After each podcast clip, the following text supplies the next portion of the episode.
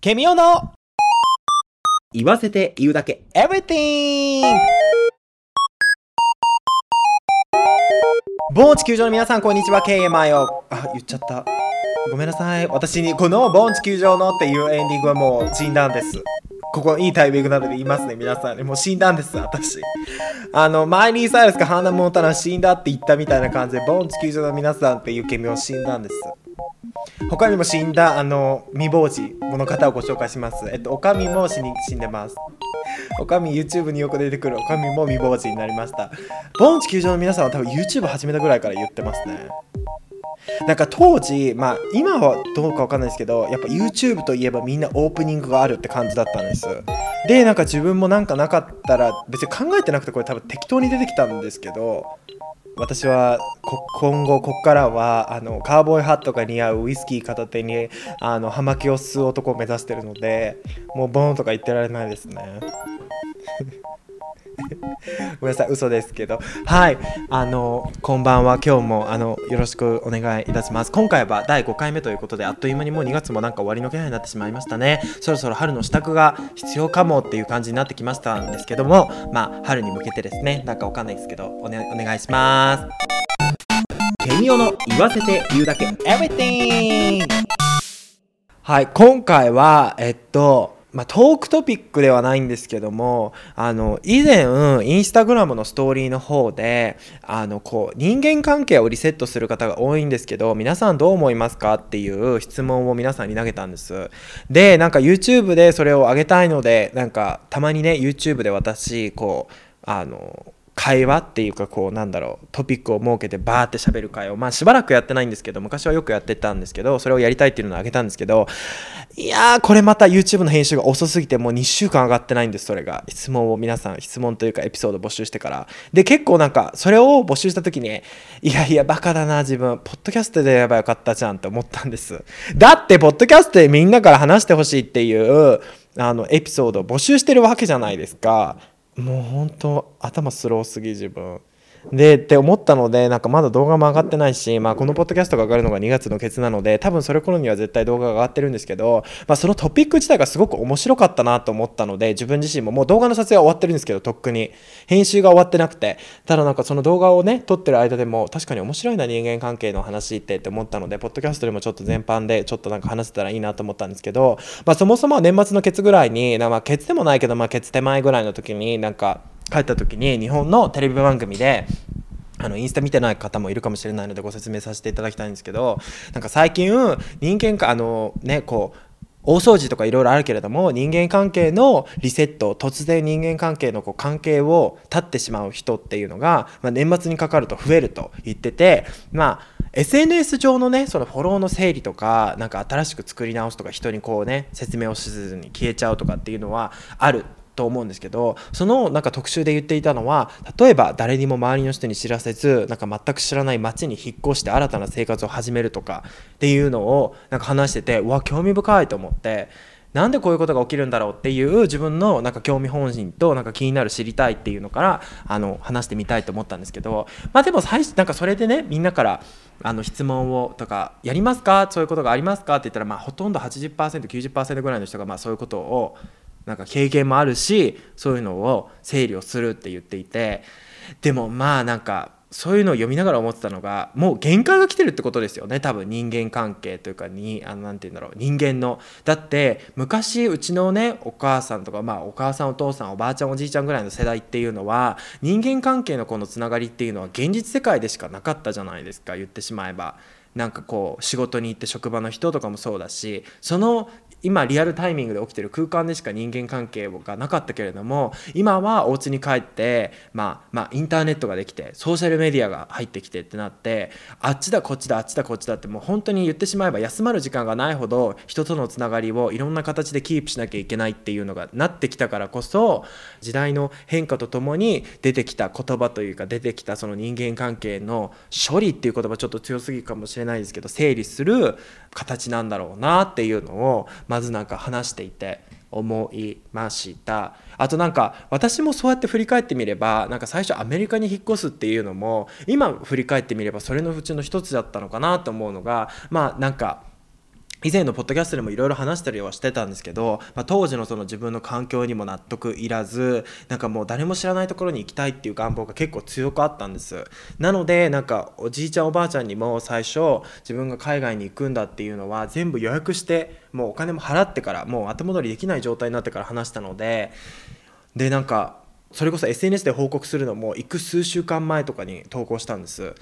だから数週間前1週間ぐらい前かな？だからなんか似てるのかなと思ってたまにね環境って変えたくなりますよね。いざという時というかなんかでそれで結構なんか救われることってたくさんあると思うので。はい。っていうのを聞いていて考えましたね。はい。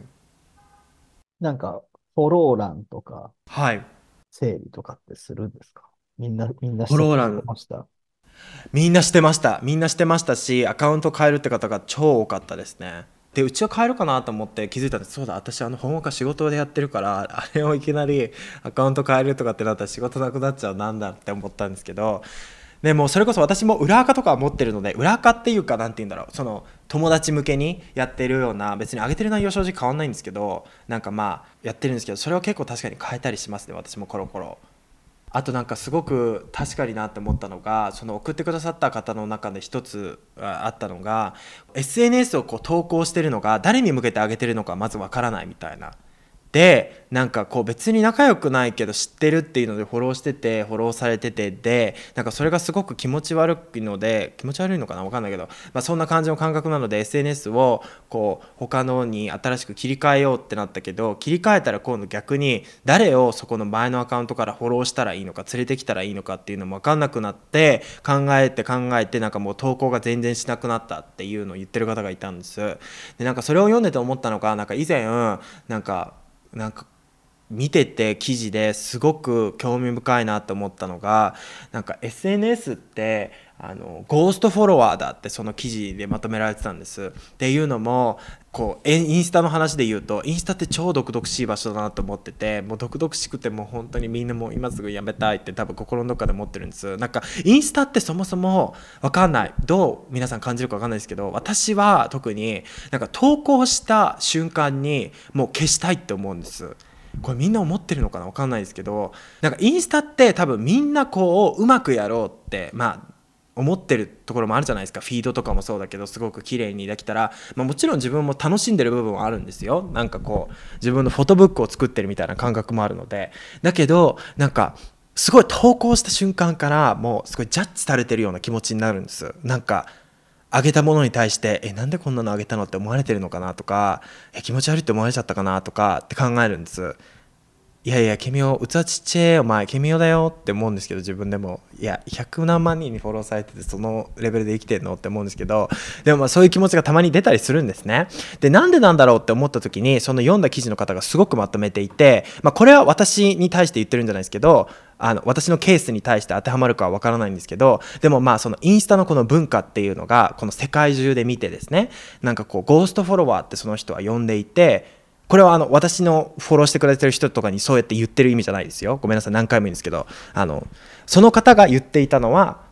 一般のねそのユーザーの方含めて言ってるのはなんでインスタをこう投稿した時にそういう気持ちになるかっていうとなんかまあインスタってストーリーとかもそうですけど投稿した時にこう誰かが見たんだっていうのを見れるじゃないですか。友達がこの人が見に来たんだあの人が見に来たんだって。でなんかこう人によっては自分の投稿に対してこうアクションをね送ってくださる方ハートとか面白いとか可愛いとか送ってくださる方もいると思うんですけど、まあ、ほとんどのケースはこう見たっていうだこの人が私の投稿を見たっていう事実を自分が認識するだけじゃないですか。でなんか人間ってその見たっていう認識を得たらどう思ったんだろうってやっぱ気になるじゃないですかその人が見たんだから。だって SNS に何かを投稿するってことは見られたいとかそのどこかでその承認欲求ではないですけれどもなんかそういう部分があるじゃないですか。だからそれが派生してというかその誰かこの人が友達が見たんだでも何もリアクション送ってこないっていうので自分の中でいろいろ人間ってどこかでこうネガティブにいろいろ考えをマイナスに持ってっちゃうところがあるので考えちゃうんですって。キモいって思われたかもしれない。見られたのに。なんとかかんとか。って言ってその毒々しいループに入っちゃうんですって。でそういうケースがすごい多いらしくてなんかでもでもなんかそんななんて言うんだろう。その誰々さんに向けてダイレクトに送ってるってわけじゃないのでそんな毎回毎回その見たっていうだけでリアクションを求めるってことは不可能に近いじゃないですか。だけどそのなんか実際誰が見たんだっていうのでいろいろ考えちゃうらしいですよ。って言っててすごいそうなんだって思って。意識してなくても考えちゃってるってことですよね、多分。はいはいはい。だから例えばなんか自分がこうこうこうっていうのに発言したとするじゃないですか。でそれに対して反応がなく見てるっていう事実だけを見た。らえこれって私に何も言ってくれないってことは私の意見に反対だったのかなとかっていう被害妄想っていうか何て言うんだろう。マイナスの方に考えちゃうんです。でもなんか全員が全員その自分の意見に対してリアクションしてくる場所ではないじゃないですか。SNS って。一方的にこちらが公開してるだけなので。だからなんかだるい時代だなって感じですよね。だから本当に程いい距離感が大事だとあのその皆さんからのエピソードを読んでいてなんか思いました。だからすごくなんか面白いなっていうか面白いってなっていうか興味深いなって思うのがなんかそうみんな多分この自分の、まあ、どこの LINE で友達を決めるとかってすごいセンシティブな内容だと思うんですけどなんかみんな裏垢持ってたりするんじゃないですか今って。本当のメインのアカウントが持っててでもう一つこの何て言うんだろうもう少し小さいグループっていうんですか？なんかそのメインのアカウントよりもフォローしてるフォロワー数とかがすごく少ないもっと友達限定のアカウントとか持ってたりするじゃないですか、まあ、そこでまた今もなんかこうそのねアカウントに自分が入ってないとか省かれたとかっていう問題も多分学生の間で起きてたりするのですごく良くないなと思うんですけれども。でもなんか私がすごくなんか興味深いっていうか最初 SNS があの始まりぐらいインスタとかもそうですけどなんかこういう自分の生活を投稿するっていうのが始まりぐらいからなんかやってきたのでなんかその昔と今とって比べると、まあ、もちろんその SNS が商業化されてるのもそうですしなんかその普通のね使ってるユーザーの人も最初はこう本当に自分が楽しいってこととかいいねとかも気にせずにバンバンバンバンこう上げてた。別になんか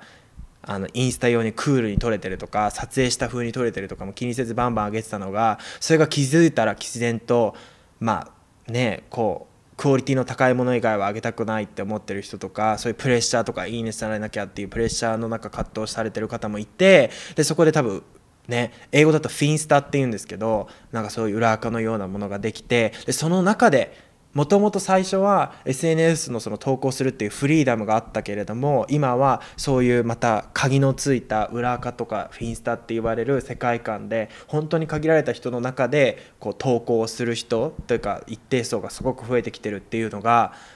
なんか興味深いなって思います。なんかそのメインのアカウントだとフリーダムになれない。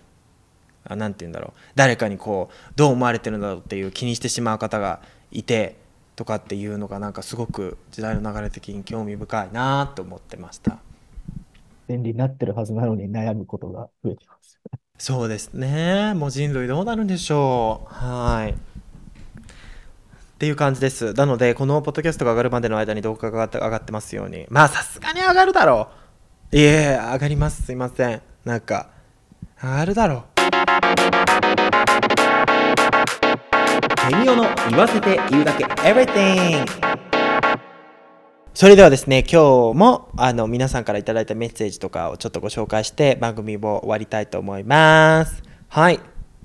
ペンネームトニさん27歳東京の方です。こんにちはケミオくん。こんにちは。YouTube いつも楽しく見させていただいています。私は今27歳です。ケミオくんは友達は変わりゆくものだと思いますか？ずっと仲がいいと思っていた友達がいたのですが結婚などのライフイベントをきっかけに疎遠になりました。友達ってなんだろうってこの年ですごく思います。ケミオくんはどう思いますか？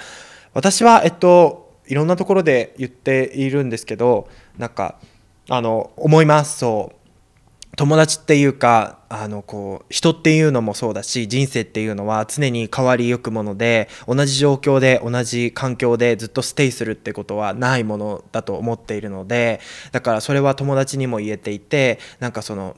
登場人物って言っていいのか分かんないんですけど自分の人生においての登場人物っていうのは常に日頃変わるものだろうなって思っているしたとえなんかそれがポジティブであれ例えばネガティブでなんかこうね何かが問題が起きてしまってなんかこうあれでもあのいつか私は時が変わればそういうのってまたこう話せたりする時っていうのは来るって思ってるタイプなのでなんかこう友達と例えばもう仲良くなくなっちゃったりとかする時ってだからなんかネガティブには捉えてないですね。あとはなんかこの20代の3ぐらいからかな結構なんか人間関係がすごくいろいろジェットコースターだったんですなのでなんかわかんないですけど社会に染められた心がもう黒にって感じかわかんないですけどなんかもう諦めてますなんかもともと人に依存するタイプの人間ではないんですけど私ってあのこの環境がなきゃダメだとかっていうタイプではないとないんですけどもだから何も思わなくなりました。無になりました。まあそうだよね。次って感じになっちゃいました。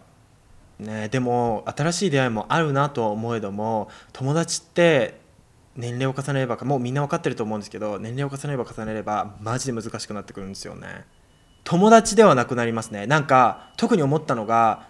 分かんない。うちって友達ってできちゃうと大好きめっちゃタトゥー一緒に彫るって感じのバイブスなんですでやっぱ年齢が上がれば上がるほどみんなそれぞれ人生においてのプライオリティが明確になってくるじゃないですか。人間関係をもちろん優先する方にもいればキャリアもそうだし結婚子供とかなんかみんなパキってくるじゃないですか。でまあそこでね人間関係に時間を費やす時間が自分が費やしてる部分と相手が費やそうと思ってるその圧なんていうのエネルギーの差でほつれちゃう場合も年齢が上がるともちろんあると思いますし例えば新たな出会いでもなんかプライオリティが年齢が上がるとパキってくるのと年齢が上がってくるとやっぱ経験も増えてくるし守りに入ってくるじゃないですか責任感も増えるし責任が増えるものもあるしあの守らなきゃいけないものも自分の人生においてすごく増えてくるから大人になるっていうのもだから新たな登場人物の人が友達になろうタトゥーフォロー一期一会、まあ、タトゥーフォローっていうのはちょっとすごいあの強すぎる例えなんですけどまあでもこうね一緒に親友になろうぜっていうバイブスできちゃうとやっぱビビるんですよね。なんかすごいズカズカ入ってきてるなこいつ突然みたいな。でもそれが20代前半とか学生とかあのだと全然違うじゃないですか。えー、友達になろうっていう感じのテンション感でもちろんできてたけどだからいろんなフィルターがすごく増えてくるので出会いはあれども友達と呼べる人が果たして今後増えてくるのかっていうのはありますね。だからこそ本当に自分のことを大切に思ってくれてる方がいるっていうもし環境があるんだったら人がいるんだったらもうそういう方は本当に大切にしなきゃいけないって思います。はい、あとなんかもう一つ思ったのが年齢が上がると上がるほどなんか20代前半の時の方がなんかいっぱい友達がいたんですいっぱいっていうかこういろんなジャンルの友達ライブに行く友達とかいろんな話をする友達とかいろんなこうジャンルの友達がすごくさまざまな業界もそうですしなんかジャンルでいたんですけども年齢が今28になって思ったのがやっぱチームではないですけども同じ方向に向かってる友達とかが増えてくるなって感じです。なんかコアっていうかなんか同じ方向にまあ話の価値観とかもそういう人が合うっていうのが気づいたらそういうのでまとまってるのかも分かんないですけど、まあ、私で言うと例えばなんかこう目標を持っててなんかこうこういう夢があるっていう友達とかが多い気がします。なんか友達関係に依存してるとかっていうよりかはみんななんかここにいろんなことやってるのでなんか私もそれを見てあ私もちゃんとしなきゃって思ったりとかします。それこそマイルズとかもすごいたまに感じます。私マイルズと出会ってからもう多分今年の終わりぐらいで8年ぐらいになるんですけどやっぱ最初に出会った時は私も英語ができなくてマイルズもあのロサンゼルスに引っ越してきたばっかりで学生でマイルズを見てるとすごい大人になってってるってすごいたまに感じます。まあ、人と比べるとかそういうわけではないんですけど自分が成長してないとかっていうわけじゃなくてでもなんかやっぱマイルズってすごく丁寧な生活を心がけててなんか出会った頃と比べるとちゃんと自分のその人生の段階をこう登ってるというか昔はこういう遊びをしてたけど今は違う今はこういうことっていうのをちゃんと自分でなんだろう人生においての階段を扉を開けて自分で閉めることができるんです依存するんじゃなくてそれをずっと続けるってことがなくて。だからなんか楽しい楽しかったよねあの時は。でも今はっていうことがちゃんとできるタイプなんです。だからすなんか尊敬するしなんか自分もうそういうふうに比べるわけじゃないけどなんかできるのかななんか大人にならなきゃいけないなってなんか思って怖くなる時もあります。成長しなきゃ成長できてないのかなってなんかはい。しみり終わっちゃう楽しい話しないと。えっといやでもこのなんか27くらいの時からが何て言うんだろう閉じる作業です。なんか20代を。私の中でなんかああの時楽しいことあったよな。で終わるって感じです。なんかずっと楽しい続けたいじゃなくて次に行かなきゃって感じ。次の自分に会いに行かなきゃって感じです。の作業をこの3年でしてるって感じです。はい。27ですから。はい。いやーでも30代になったら最強になりますよ。お友達関係もそうかもしれないですけど。なんか話の内容とかもそうですけど。はい。だからなんかこう悲しく思うこともあるかもしれないですけど多分人生っていうのはまだまだ続いて人間関係の問題も、まあ、いいこと悪いことたくさん多分これからも増えてくるとは思うのででもそういう中で多分年齢が上がるとともに公式の攻略ブック自分の中でできてきちゃうので多分全然楽になると思うのではい。応援しております。ということでしゃべくり工事って感じでしゃべくり工事してしまいましたが工事ありがとうございました。はい。工事はですね今日はもう終わりの工事になってしまいました。はい。ということでまだまだですね皆さんからのメッセージやあのいろんなことを募集しているのでぜひぜひあのリンクからですねメッセージフォームから送ってください。お待ちしております。ということでまた皆さんに来週会える日を楽しみにしているので皆さんも適当に1週間楽しんでください。さようなら。